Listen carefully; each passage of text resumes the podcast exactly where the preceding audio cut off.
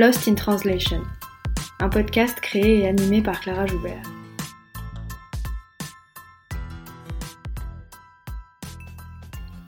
Lost in Translation, c'est un podcast sur la traduction et l'interprétation pour que celles et ceux qui parlent toujours avec les mots des autres puissent s'exprimer avec les leurs. Lost in Translation, c'est un film de Sofia Coppola, sorti en 2003, dans lequel deux personnages, interprétés par Bill Murray et Scarlett Johansson, sont perdus à Tokyo au milieu d'une culture qu'ils ne comprennent pas. C'est un film sur le désarroi, sur le malaise. Le déphasage des personnages est à la fois spatio-temporel, culturel et linguistique. Lost in Translation, c'est aussi une expression anglophone qui dit les écueils de la traduction en désignant ce qui y disparaît. Des mots, des phrases qui perdent de leur subtilité ou de leur signification quand ils sont traduits d'une langue à l'autre. On parle effectivement beaucoup de la traduction pour en pointer les faiblesses, les difficultés et les ratés. Une traduction est toujours conçue comme moins bonne que l'original. Elle ne peut être autre chose qu'une pâle copie, une reproduction au rabais, quand elle ne trahit pas tout simplement le texte. On considère que l'interprète doit s'effacer à tout prix et donner l'illusion de la transparence et de la neutralité. Ici, dans Lost in Translation, j'invite des interprètes, des traducteurs, des traductrices, mais aussi des chercheurs et des chercheuses dans ce domaine, pour parler de leur métier, de ses enjeux, mais aussi de leur rapport à la langue et au langage, et pour en finir avec cette invisibilité.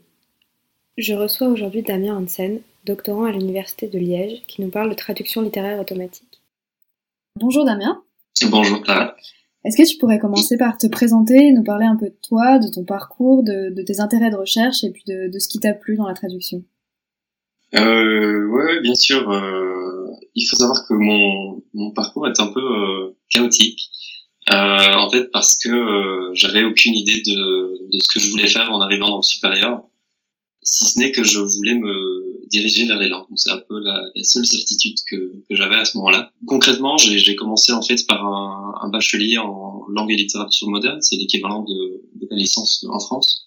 Et puis euh, je me suis rendu compte que c'était pas tout à fait pour moi, que la plupart de mes collègues allaient devenir euh, profs, que c'était pas forcément ce qui me euh, le plus. Et euh, je me suis tourné alors à l'occasion du master vers, la traduction, qui m'a euh, tout de suite beaucoup plu. Je me suis senti tout de suite plus à l'aise avec les textes, avec les méthodes de traduction, pouvoir faire mon travail de mon côté, etc. Ça m'a beaucoup plu. Et en même temps, j'avais toujours aussi beaucoup hésité avec le domaine de la linguistique. et donc en sortant du master de traduction, pour aussi c'est là que je me suis rendu compte que j'aimais beaucoup la recherche et on m'a incité à, à, poursuivre un peu dans cette voie-là. Euh, et le temps de préparer euh, les demandes et de préparer un peu cette, cette euh, suite de, de, de, du parcours, euh, je me suis dit bon bah j'ai bah, un ou deux ans euh, pendant lesquels il faut que je m'occupe. C'est le moment ou jamais de, de me plonger dans ma passion pour la linguistique. J'ai eu de la chance euh, vraiment beaucoup de chance de pouvoir refaire un deuxième master du coup par, euh, par pur intérêt personnel. Euh, et donc j'ai un peu fait le tour des filières en langue au final, mais euh, tous ces intérêts se retrouvent assez bien dans la, la thèse qui combine d'une part la traduction, la littérature, le côté linguistique informatique. Donc c'est voilà d'un parcours un peu étrange, j'ai finalement réussi à boucler la boucle et à, clôturer ce parcours dans la recherche. Voilà un peu comment j'en suis arrivé là aujourd'hui. Elle porte sur quoi ta thèse? Euh, Donc la thèse, elle porte euh, spécifiquement, euh, le plus simplement, sur la traduction littéraire automatique. Euh, donc il y aurait beaucoup de, de choses à dire là-dessus. On va en parler, euh, on va en parler ici. Mais, mais en fait, ça s'inscrit dans un cadre de recherche un peu plus large qui concerne, on va dire, l'utilisation des nouvelles technologies en traduction littéraire. Parce que mon autre grande passion en dehors des langues, c'est l'informatique. Euh, j'ai toujours été passionné par les machines, les jeux vidéo, le fait de chipoter, bidouiller, comme on dit en France, euh, sur les machines. Euh, et la toute première fois que je me suis lancé dans la recherche, euh, à l'occasion de mon mémoire de master, donc, je me suis assis, j'ai discuté avec euh, mon encadrante d'alors, qui m'encadre toujours aujourd'hui. C'est toujours un plaisir de travailler avec elle. et donc, c'est la question qui s'est posée, c'était de dire comment est-ce qu'on pourrait combiner les outils informatiques et la littérature, qu'est-ce qu'on pourrait faire avec ça? Euh, et on est parti d'abord sur euh, la thématique de la traduction littéraire assistée par ordinateur, donc euh, à séparer de la traduction automatique pure. traduction littéraire assistée par ordinateur, traditionnellement parlant, ce sont des outils comme Trados, MemoQ, ce qu'on utilise généralement pour des domaines plus plus techniques, moins créatifs, on va dire. mais la traduction, la TAO, a une, une, acception beaucoup plus large que ça. En fait, elle, elle comprend tous les outils informatiques, y compris la TA. Euh, mais c'est quand même important de distinguer les deux parce que la TA, euh, elle traduit le texte alors que la TAO, elle aide à traduire le texte. ne le fait pas à la place de, de l'humain. donc j'ai d'abord commencé par par la TAO et après ce mémoire de master, la question qui s'est posée c'est bah, qu'est-ce qu'il en est justement de la traduction automatique? Et on voulait voir si il était possible d'adapter ou plutôt d'entraîner un système de traduction automatique sur de la littérature. Et au final, on a été un peu plus loin que ça parce que euh, on s'est proposé de l'adapter pas euh, de manière générale à la littérature, mais de l'adapter à une auteure, une traductrice et à un genre en particulier. Euh, donc nous, on travaille sur un, une série de d'heroic fantasy qui s'appelle Magic en français. donc c'est la série de littérature de pour jeunes adultes, tout ce qu'il y a de plus euh, typique des sorciers, un monde fantastique, des gros bouquins en série à traduire. Et euh, voilà, donc nous on travaille là-dessus. C'est une série qui a été euh, traduite par euh, Nathalie Serval, qui est très active dans, dans le domaine du fantasy, mais du fantastique de manière plus générale aussi. la science-fiction. Bref, c'était un, un, cas d'étude assez intéressant parce que on avait matière, on avait beaucoup de, de livres, on avait matière à créer un corpus sur lequel on pourrait utiliser après la terre ou la terre. donc voilà un peu d'où c'est parti. Et euh, donc là où on envisageait la, la traduction assistée par ordinateur comme un moyen pour les traducteurs et les traductrices de créer des corpus à partir de leur propre traduction, d'explorer, de s'inspirer de leur traduction passée. On envisage ici la traduction automatique d'une manière qui est fondamentalement différente de, de celle pour laquelle on l'utilise aujourd'hui. C'est-à-dire non pas comme un outil générique de post-édition, comme on peut le, faire ou le voir avec Google DeepL, euh, mais comme un outil personnalisé pour chaque traducteur ou chaque traductrice qui ne ferait au final qu'offrir une ou plusieurs suggestions personnalisées euh, sur le texte ou les segments euh, à traduire. Donc voilà euh, pour l'instant où on en est et vers quoi, vers quoi on s'est lancé. Et de manière plus générale, où en est la traduction littéraire automatique aujourd'hui? Est-ce qu'on est capable de traduire des, des livres en entier? Est-ce que ça fournit des traductions concluantes et, à peu près correcte Et est-ce qu'il y a des, est-ce qu'il y a une marge de progression encore? Euh, C'est une très bonne question. euh, je pense que ce qui a à retenir euh, dans la question, c'est peut-être le à peu près correct. Ouais. Pour euh, résumer le, le, plus simplement la, la question. Mais euh, en fait, il faut savoir que, disons, les recherches sur la traduction littéraire automatique, c'est un champ de recherche très récent. On, on, a eu à l'époque des études un peu pionnières euh, à l'époque de la traduction statistique, donc qui a précédé les outils qu'on a aujourd'hui, mais c'est véritablement vers, je dirais, 2018-2019 que la question a commencé à se poser un peu plus sérieusement et qu'on a pu avoir des résultats intéressants avec l'arrivée donc de ce qu'on a appelé la, traduction neuronale, euh, qu'on qualifie même un peu euh, abusivement aujourd'hui d'intelligence artificielle. Euh, alors qu'au fond, ça reste de la statistique, c'est juste que c'est une statistique qui est faite un peu différemment. Euh, et il a fallu quelques années, même avec le paradigme neuronal, pour euh, qu'on surpasse réellement les systèmes statistiques et qu'ils donnent des, des résultats euh, qui seraient, qui sont maintenant significativement supérieurs avec ce qu'on a appelé aujourd'hui les, les modèles transformers. Euh, c'est ce qui est à la base. C'est à ce moment-là que DeepL est arrivé en fait. C'est avec ça qu'on a commencé à parler véritablement de la traduction automatique qu'on a vu apparaître euh, toutes ces affirmations un peu loufoques sur l'intelligence artificielle qui continuent d'apparaître aujourd'hui avec euh, GPT-2, GPT-3, euh, l'écriture automatique, etc. Donc tout ça, c'est c'est la traduction automatique neuronale, ce sont les transformers, et c'est très récent. Et c'est uniquement à partir de ce moment-là que les chercheurs et les chercheuses ont mis au point des systèmes adaptés à la littérature, c'est-à-dire des moteurs de traduction, donc un peu comme Google Traduction et DeepL, mais qui contrairement à ceux-ci, euh, ont été entraînés spécifiquement sur des données littéraires. Donc, euh, si on utilise Google Traduction et DeepL, euh, c'est normal que les résultats soient, soient pas mirobolants parce qu'ils n'ont pas été entraînés pour ça, pour traduire de la littérature. alors que si on entraîne des systèmes sur une tâche en particulier, forcément, ils seront plus performants que si vous passez un texte par Google qui n'a pas été entraîné pour ça. Euh, et donc, on sait qu'on peut mettre au point aujourd'hui des systèmes de TA spécifiques à la littérature. Après, le résultat, il reste évidemment loin des productions humaines, hein, on va pas se le cacher, euh, et c'est tant mieux d'ailleurs. Euh, il y a encore euh, pas mal de fautes, on reste très proche de la source, bref, c'est les limites euh, actuelles bien connues de la TA qui s'appliquent évidemment aux cas littéraires, même si on est capable de euh, d'entraîner des outils spécifiquement pour cette tâche. Et il faut bien garder à l'esprit que la traduction automatique, ça reste un outil, mais un outil qui pourrait avoir des applications intéressantes. Et parmi celles que j'ai entendues qui pourrait euh, voir le jour avec le niveau actuel de la traduction automatique, je pense, que je trouve assez intéressante. Il y a par exemple euh, l'utilisation des systèmes euh, adaptés à la littérature pour des questions de d'aide à la lecture ou à l'apprentissage des langues, ou alors une aide à la diffusion pour des auteurs, des traducteurs, des traductrices marginalisés, ou bien alors dans des langues à plus faible diffusion, pour les faire connaître par exemple aux maisons d'édition. donc pour résumer un peu la question, on a aujourd'hui surtout des études qui montrent les limites euh, des systèmes. Et c'est très important pour la suite de la recherche parce que c'est comme ça qu'on va pouvoir avancer. Ou alors des études qui pointent les risques éthiques et sociétaux pour reposer ces outils-là. Euh, et c'est encore plus important, et c'est en partie pour ça que je me suis lancé dans cette recherche-là.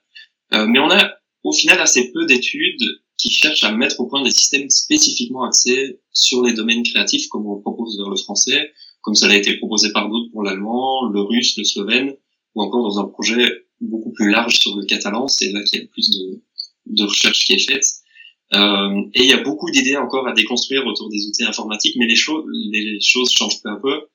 Et peut-être qu'avec des outils plus performants, peut-être qu'avec des interfaces de travail plus ergonomiques, moins contraignantes, avec des méthodes qui permettraient à chaque professionnel d'entraîner facilement son petit système, peut-être que là on aura euh, un jour de véritables outils d'aide à la traduction littéraire, mais il y a encore du chemin à faire. Pour l'heure, c'est encore beaucoup d'expérimentation, beaucoup d'essais-erreurs et surtout des mises en place quand même très fastidieuses pour au final n'aboutir qu'à un seul et unique système. Donc on on n'en est pas, on n'y est pas encore tout, tout à fait, mais euh, la recherche avance et euh, on est en bonne voie et on a des choses quand même assez intéressantes. Alors tu nous as parlé de la performance. Tout à l'heure, j'ai utilisé l'expression euh, à peu près correcte. Comment est-ce qu'on mesure la qualité d'une traduction automatique? J'imagine qu'il suffit pas de compter le nombre de fautes, c'est pas aussi simple que ça. Ben, on n'en est pas euh, très très loin en vrai. Euh, alors il faut savoir que euh, en interne, disons, quand on met au point ces systèmes-là, euh, c'est quelque chose d'assez rudimentaire. On utilise des, algorithmes d'évaluation qu'on appelle des métriques, euh, donc notamment bleu, le fameux bleu dont on entend souvent parler, mais il y en a vraiment plein d'autres. Euh, et ça, en fait, c'est simplement un moyen d'avoir une idée très rapide et très abstraite de à quel point notre traduction automatique s'écarte d'une traduction humaine de référence. Euh, et ça, on l'utilise en interne pour simplement euh, mettre au point ces systèmes et voir s'ils s'améliorent.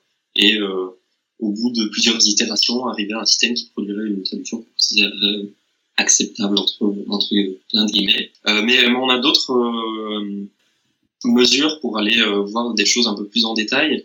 Euh, des choses que je trouve intéressantes, par, par exemple, euh, et qu'on voit de plus en plus souvent aujourd'hui, ce sont des, des mesures toujours automatiques qui permettent de voir, par exemple, si les textes sont euh, lexicalement aussi riches qu'une traduction humaine, pour voir si à quel point ils collent à la source, à quel point ils s'écartent de la source. Mais tout ça, ce sont des, des, des mesures assez rudimentaires, euh, toujours très automatiques, le mieux reste finalement d'appliquer euh, l'humain. Euh, et donc pour ça, on a des, on a plusieurs façons de faire. On peut, par exemple, montrer plusieurs traductions à un humain, donc soit différents systèmes automatiques, soit une traduction automatique et une traduction humaine. Et on va demander à des évaluateurs, experts ou non experts, euh, de donner leurs préférences ou de voir si les traductions sont équivalentes. On peut aussi euh, demander à des gens de post-éditer la traduction automatique et alors là, on va calculer euh, l'effort de post-édition, à quel point est-ce qu'on gagne du temps par rapport la traduction humaine, ou des choses comme ça. Euh, et peut-être une dernière façon de faire, c'est euh, l'annotation d'erreur. Donc c'est là que je disais qu'on n'est pas si loin finalement. Et avec l'annotation d'erreur, on peut avoir du coup une idée du nombre d'erreurs, mais aussi du type d'erreur que fait la traduction automatique. Et donc c'est, je pense, en euh, ça prend beaucoup de temps, hein, mais en combinant tout ça, qu'on peut avoir une idée euh, de la qualité des traductions automatiques et une idée euh, de la qualité générale, disons, de la, traduction automatique. Euh, pour ce qui est du, du domaine littéraire, euh, de la question du style, euh, qui se pose évidemment avec l'évaluation de la, la, traduction automatique, là c'est tout de suite beaucoup moins évident, beaucoup plus subjectif, et on n'a pas encore, j'ai pas encore de réponse, je sais pas qui pourrait donner la réponse ultime sur la mesure du style, mais pour, pour moi, euh, du coup, la meilleure solution, à mon sens, elle est de demander à la première personne intéressée. donc c'est-à-dire la traductrice elle-même. Et pour l'instant, dans la thèse, on s'est, il y a eu deux gros chapitres. On, a d'abord mis au point ce système, ça a demandé quand même pas mal de temps. Et puis alors, une autre grosse partie de la thèse, ça a été justement de l'évaluer. Donc là, on a utilisé la plupart des méthodes dont je viens de parler. Euh, et ce que j'aimerais bien faire pour la dernière partie de la thèse, justement, ça serait de pouvoir m'entretenir avec euh, Nathalie Serval sur le sujet. moi, c'est la partie la plus importante de la thèse. Ça serait de voir ce qu'elle en pense, euh, ce qu'elle pense des sorties de traduction, ce qu'elle pense de l'outil, et euh, si elle pense que c'est quelque chose qui pourrait lui être utile euh, pour sa pratique de traduction. Donc il y a pas mal de, de choses, et ouais, je pense que c'est vraiment en combinant tout ça qu'on peut avoir peut-être une idée de la qualité. Alors, tu as dit deux choses que je trouve assez intéressantes. La première, c'est que finalement, l'évaluation de la qualité d'une traduction automatique, elle se fait toujours par rapport à la traduction humaine. Tu nous as dit que c'était en comparant à la, traduction humaine qu'on évaluait le, bah, le nombre d'erreurs, est-ce que ça s'éloigne trop de la traduction humaine, etc. Ça, je trouve que c'est intéressant quand même que euh, la traduction humaine reste quand même le référent majeur pour évaluer la qualité. Et puis la deuxième chose, c'est que tu nous as parlé du style. Et ça, le style, c'est, j'imagine qu'en traduction littéraire automatique, c'est quand même un vrai sujet. Est-ce qu'aujourd'hui, les, traductions automatiques littéraires, enfin les, systèmes qui existent, peuvent rendre le style de l'auteur ou au contraire, enfin ou au contraire, ou en tout cas, est-ce que euh, est-ce qu'on en est trop euh, trop éloigné pour l'instant? Parce que c'est une critique quand même que j'ai déjà entendue et je sais pas si elle est justifiée ou pas, c'est que la traduction automatique littéraire peine encore à rendre le style d'un auteur, euh, quand le style de Ou de Molière ou que sais-je, c'est ouais, c'est une critique qui est tout à fait justifiée complètement. Et, euh, et en fait, en réalité, c'est une c'est une bonne manière de résumer, je trouve, la problématique de la traduction littéraire automatique dans son ensemble. Donc, je m'explique. Généralement, euh, comme je le disais euh, juste avant, on se base sur les outils auxquels on a accès, donc souvent Google Traduction, DeepL. Pour le français, c'est ce qu'on utilise le plus. On, va se baser sur ces outils pour conclure assez rapidement que euh, la machine est incapable de traduction littéraire. Euh, et donc d'un côté, c'est normal d'utiliser ces outils-là parce que ce sont les outils euh, dont on dispose, euh, c'est ceux auxquels on, a accès. Euh, mais d'un autre côté, il faut bien comprendre qu'ils n'ont pas du tout été prévus pour ça, pour traduire des, des, textes littéraires. Donc évidemment, la machine, elle sera complètement incapable de rendre le style de Proust si elle n'a pas été entraînée à traduire du Proust. Et c'est complètement normal parce que c'est c'est pas ce qu'on lui demande. Euh, mais c'est aussi là le, je trouve le le réel intérêt du, changement de paradigme qu'on euh, qu'on essaie un peu de défendre dans la thèse avec mes collègues. Euh, donc celui d'un scénario où chaque traducteur et chaque traductrice disposerait de son propre système, parce qu'alors l'outil pourrait s'adapter à ce style propre. Alors évidemment, ça remplacerait jamais une traduction humaine, hein, et on en est au début de la charge, comme je le disais, mais euh, je pense que les, deux peuvent être complémentaires selon moi. Et euh, dans l'analyse qu'on a faite, euh, dans les analyses qu'on a faites de nos traductions automatiques, on a remarqué des choses assez surprenantes.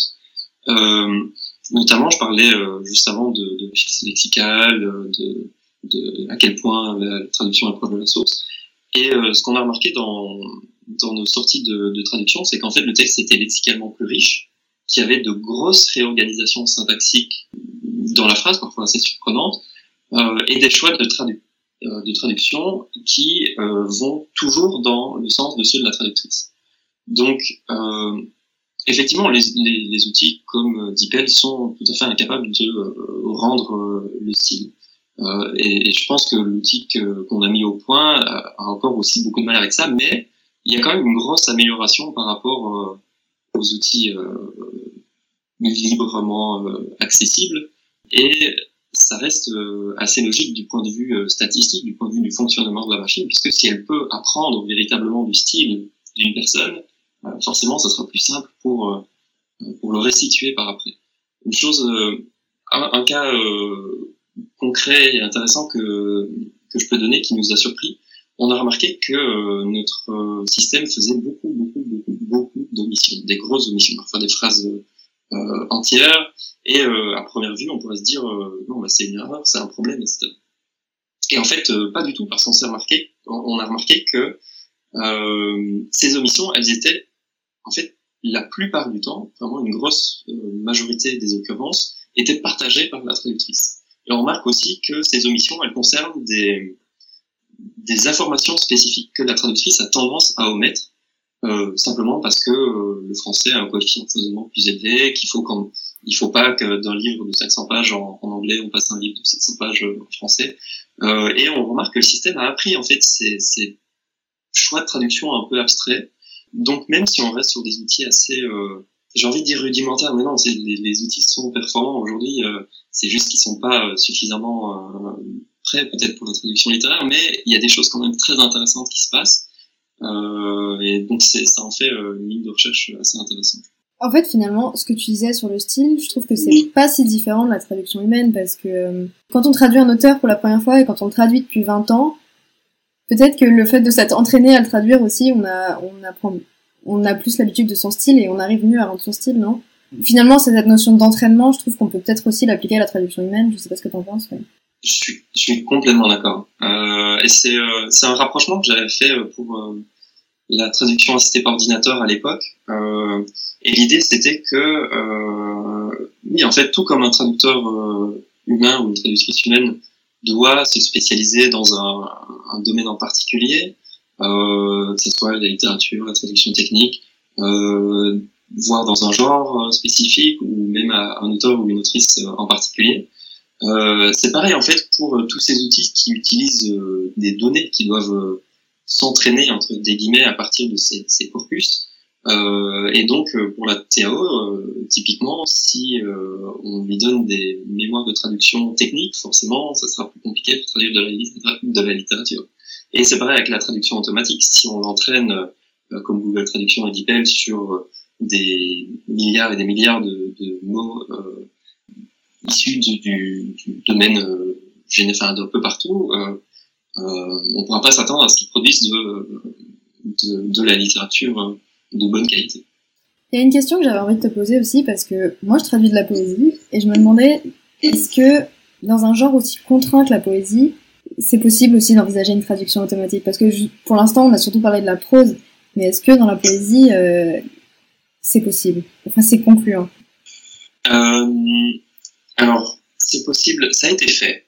Euh, ça a été fait et c'est là-dessus qu'on portait la plupart des recherches euh, avec les systèmes statistiques donc, qui ont précédé les systèmes neuronaux, euh, justement parce que c'est un genre avec beaucoup plus de règles, euh, beaucoup plus contraint, donc, et que c'est plus facile en fait pour la machine qui s'en sort mieux euh, quand c'est codifié. Euh, et un autre avantage un peu marrant de la poésie, c'est que on peut trouver du sens dans des productions parfois abstraites de la machine. Euh, et honnêtement, j'en ai pas vu assez moi-même pour euh, le juger, mais j'ai entendu certains collègues en, en donc euh, euh, le traitement automatique des langues qui s'occupe justement de ces questions, qui s'intéresse à ces questions. j'ai entendu des collègues dire que c'était même plus efficace sur de la poésie, précisément pour ces raisons, parce que c'était beaucoup plus codifié.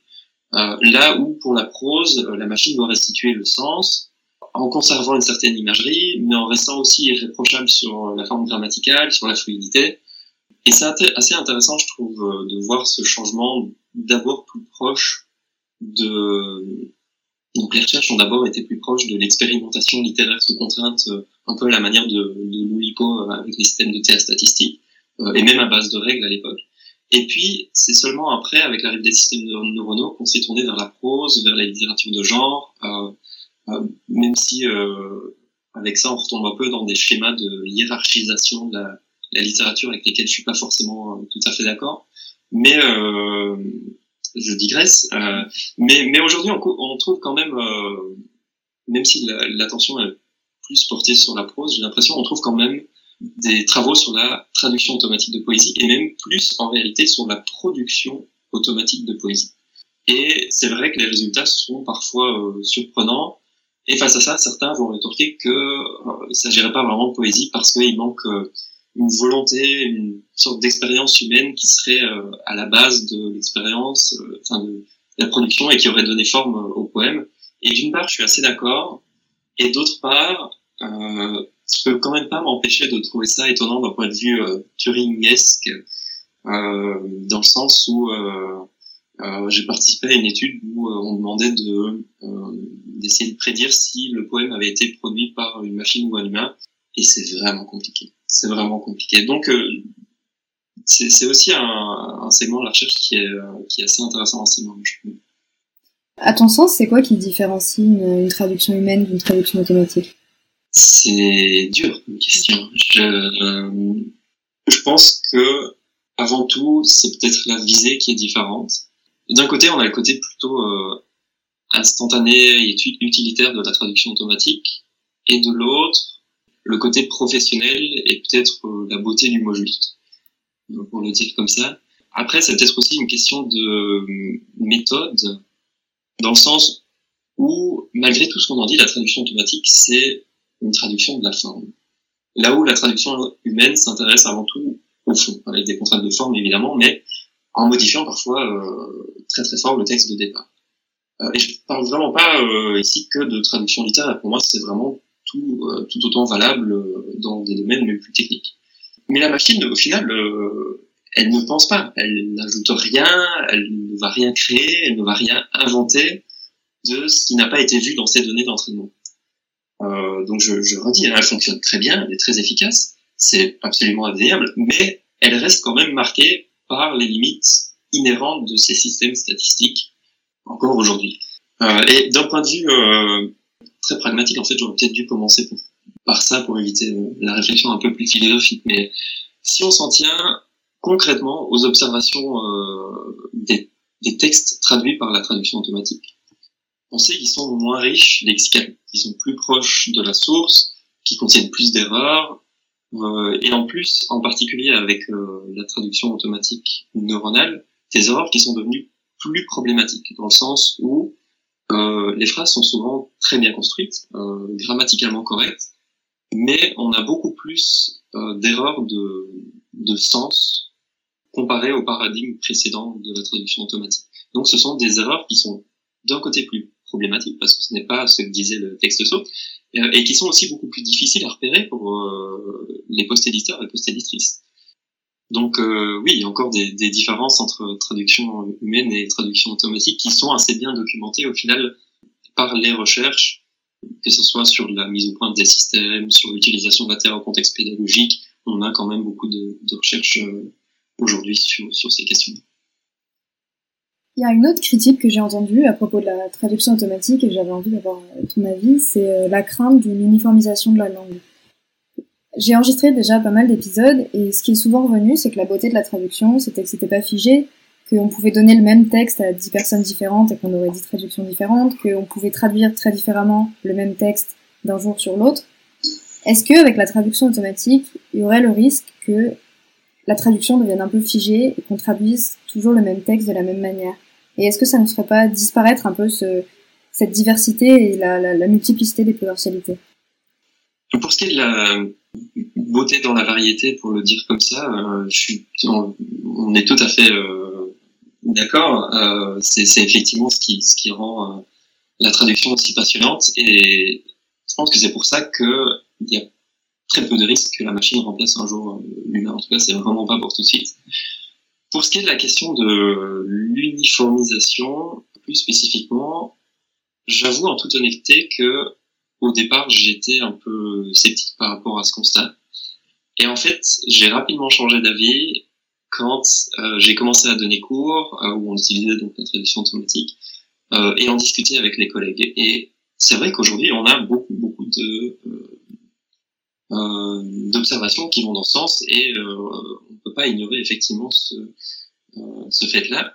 Et je pense, donc comme je le disais, que c'est précisément pour ça que la profession a encore de beaux jours devant elle il y aura toujours ce petit plus que seule la traduction humaine pourra apporter. Et euh, pour ce qui est de la traduction automatique, je pense que c'est, je prêche un peu pour ma chapelle, mais je pense que c'est précisément pour ça qu'il faudrait se tourner vers des systèmes personnalisés, soit pour chaque entreprise, ou encore mieux, pour chaque traducteur ou chaque traductrice. Euh, et c'est tout à fait possible avec les systèmes neuronaux, et c'est justement dans cette direction que la recherche euh, avance euh, en ce moment. Et pour euh, peut-être euh, me projeter euh, un petit peu. Pour moi, dans le meilleur des mondes, chaque professionnel aurait son petit système de traduction automatique qui tournerait en fond et qui apprendrait des traductions de la personne. Euh, on va pas se le cacher, ça aurait quand même un gros avantage sur des questions tarifaires et pas uniquement sur des questions de qualité ou de créativité qui en bénéficieraient aussi. et je pense que ça pourrait même être un moyen de réponse aux problèmes éthiques et sociétaux que pose l'ATA, en particulier dans le domaine littéraire. Je pense à des questions de plagiat, à des questions de propriété intellectuelle, aux conditions de travail. Donc ça serait peut-être une façon de repenser la traduction automatique, l'ATA, euh, différemment. Euh, mais bon, j'avoue quand même que à moins d'un changement assez radical de paradigme, euh, c'est peut-être une façon de voir les choses un peu utopiste, mais euh, euh, on verra comment ça, ça avance à l'avenir. Euh, moi, je trouve ça intéressant ce que tu dis sur la personnalisation euh, la traduction automatique. Enfin, ce que ce que tu aurais envie, en tout cas, une, une personnalisation euh, de chaque outil pour chaque traducteur ou chaque traductrice, parce que ça peut-être que ça permettrait aussi à chacun, à chacune de d'utiliser l'outil comme il en a envie et comme il en a besoin. Et peut-être que parce qu'il y a aussi quelque chose que j'ai un, un peu entendu en discutant avec les traducteurs et les traductrices, c'est euh, la peur d'être remplacé par les machines. Alors, tu dis justement que qu'on n'en est pas du tout là et que ça ne risque pas d'arriver, mais peut-être que de concevoir des outils personnalisés, ça, ça, euh, on irait un peu plus dans le sens d'une collaboration et de et les ça permettrait aux traducteurs de, s'approprier leur outil et de l'utiliser comme bon leur semble. Je suis euh, tout à fait d'accord euh, et le mot collaboration est, important parce qu'au final c'est vraiment de de ça qu'il s'agit. Et je suis personnellement persuadé que la manière dont la post-édition est faite aujourd'hui pas nécessairement la plus euh, la plus optimale euh, et qu'il y aurait pas mal de choses à changer. Et en fait, c'est une, euh, une critique qu'on peut porter de manière générale à l'ensemble des outils informatiques, des technologies de la traduction et à la manière dont ces outils sont développés. C'est-à-dire que on prend quand même très peu en compte la vie des premiers intéressés, c'est-à-dire les traducteurs et les traductrices. Et alors que justement là aussi il devrait y avoir de la collaboration, on devrait euh, il devrait y avoir des plus d'études de, de terrain pour voir quels sont les, les, outils et les fonctionnalités qui plaisent, qui plaisent moins, qui posent problème. et on a là aussi pas mal de recherches qui sont faites dans ce sens-là, mais est-ce que c'est forcément, euh, euh, est-ce que ça se répercute forcément dans la mise au point des outils? Euh, Ça, je ne sais pas encore.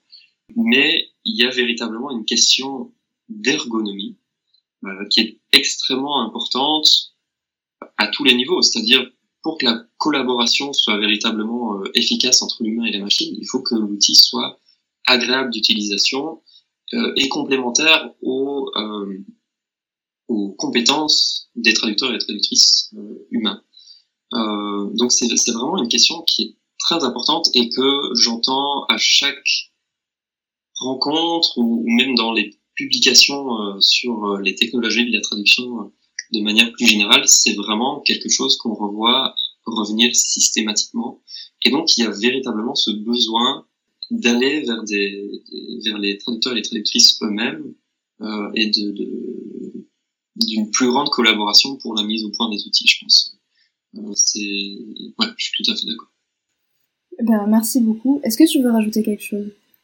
Je ne sais pas. C'est toujours euh, dur de savoir si on est euh, clair quand on passe tous les jours dans ses propres recherches. J'espère que, que, ça a été clair et que ça donnera peut-être le, l'envie, la curiosité à certaines personnes de s'intéresser à, euh, à, ces recherches-là qui sont encore euh, qui en sont encore à leur début et peut-être de peut-être que ça changera la perception. Euh, c'est vraiment ce que j'espère, c'est de changer la perception euh, des gens sur les outils informatiques, de, de montrer qu'il y a véritablement une place pour la collaboration, que ce sont des, des, outils qui sont complémentaires à l'humain et qui ne sont pas nécessairement euh, là pour remplacer ou euh, automatiser les compétences humaines. Et aussi, euh, à l'inverse, on peut penser ces outils différemment, qu'il ne faut pas nécessairement accepter ces outils tels qu'on nous les propose, euh, qu'on peut aussi détourner ces outils ou penser de nouveaux outils pour qu'ils servent mieux la traduction. Et ça se remarque évidemment beaucoup plus avec la traduction euh, de textes créatifs. Donc euh, là aussi, j'espère que euh, peut-être ça donnera des, des, des, idées ou des envies à certaines personnes de, s'intéresser à, à, ces questions. Merci beaucoup. On va passer à ma carte blanche, la, dernière question euh, rituelle du podcast. Est-ce que tu aurais une recommandation d'ouvrage ou de film ou quoi que ce soit? Alors, je trouve cette question encore plus dure que euh, celle que tu m'as posée avant. Euh, j'ai essayé de réfléchir à ce que je pourrais recommander. Et en fait, je vais partir de très concrètement de, de, ce que j'ai fait récemment. C'est-à-dire que j'ai pris plaisir à me replonger un peu dans euh, dans les activités de, de Louis dont j'ai parlé un peu plus tôt, et en particulier de, de l'Alamo, donc euh, c'est l'atelier de littérature euh, assisté par les mathématiques et l'ordinateur, si je ne me trompe pas. En fait, parce que en ce moment-là, je, prépare, je prépare un argumentaire pour une, une conférence qu'on va organiser chez moi à Liège. Je sais pas si je peux en faire la publicité ici. Et euh, il faut savoir que euh, il y a une longue tradition de recherche autour de la production littéraire assistée par ordinateur, de l'écriture sous contrainte, euh, etc. Et euh, dans mes recherches, j'aime assez bien faire le lien avec euh, des choses beaucoup plus éloignées dans le temps, parce que je trouve que les parallèles sont assez souvent saisissants et qu'on se rend compte très souvent que l'histoire se répète de manière assez frappante. Euh, et donc pour finalement répondre à cette question-là, euh, qui devait être plus simple, je me suis replongé du coup euh, avec intérêt dans les activités et les, romans des Oulipiens. Et en ce moment, euh, j'ai commencé du coup les, Fleurs bleues de Raymond Queneau, qui correspond assez bien avec mon intérêt pour le fantastique. il paraît que en Belgique, on, aime assez bien le surréalisme et le fantastique. Euh, je trouve, et je trouve que c'est euh, un ouvrage que j'aurais dû lire beaucoup plus tôt. Euh, mais à vrai dire, comme j'aime beaucoup travailler sur des livres, avec des livres pour des livres. Euh, une de mes grandes passions aujourd'hui, et en particulier depuis la pandémie euh, et le début de la thèse, ce sont euh, les podcasts. Et comme j'ai toujours été fasciné par le doublage, par les interprétations des doubleurs, un podcast qui m'a marqué euh, en particulier euh, dernièrement, c'est euh, un podcast qui s'appelle Critical Role, où en fait un groupe de potes, tous doubleurs en l'occurrence, s'asseyent pour jouer à Donjons et Dragons euh, et vont véritablement incarner leur personnage euh, dans le sens vraiment premier du terme. Euh, et c'est assez particulier, euh, mais on retombe du coup dans le, à nouveau dans un côté un peu euh, fantastique et mythologique que j'aime beaucoup, euh, comme on l'aura deviné. Mais honnêtement, je pense que c'est quelque chose qui peut être aussi très thérapeutique pour les insomniaques comme moi. et donc, ouais, c'est peut-être ce, que j'avais envie de mettre en avant parce que je trouve que ça peut être une échappatoire euh, euh, assez chouette pour euh, plein de raisons différentes en fait. Très bien, merci beaucoup. Eh ben, merci beaucoup à toi Clara.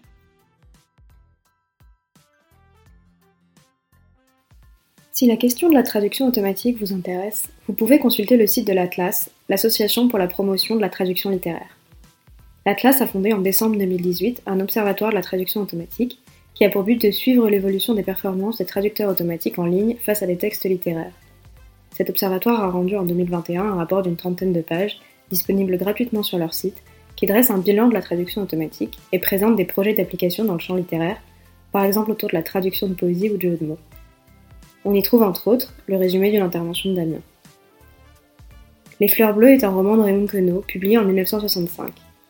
Il voyage entre deux personnages, Cidrolin, qui vit sur une péniche dans les années 60, et le duc d'Auge, qui vit au Moyen Âge. La transition d'un personnage à l'autre se fait au moment où l'un s'endort et rêve du second, si bien qu'il devient vite compliqué de savoir qui rêve de qui.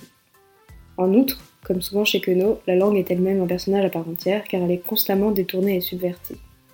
Le podcast Critical Role est disponible gratuitement en ligne, ainsi que sur Spotify, Apple Podcast et Google Podcast. Vous pouvez aussi le retrouver sous forme de vidéo. Attention, il n'est disponible qu'en anglais. C'est la fin de cet épisode, merci de nous avoir écoutés. Si vous avez une question à adresser à Damien ou à moi, une idée pour un épisode ou envie de participer au podcast, n'hésitez pas à m'écrire à lostintranslation.lepodcast.gmail.com. Je vous quitte ici et je vous dis à bientôt.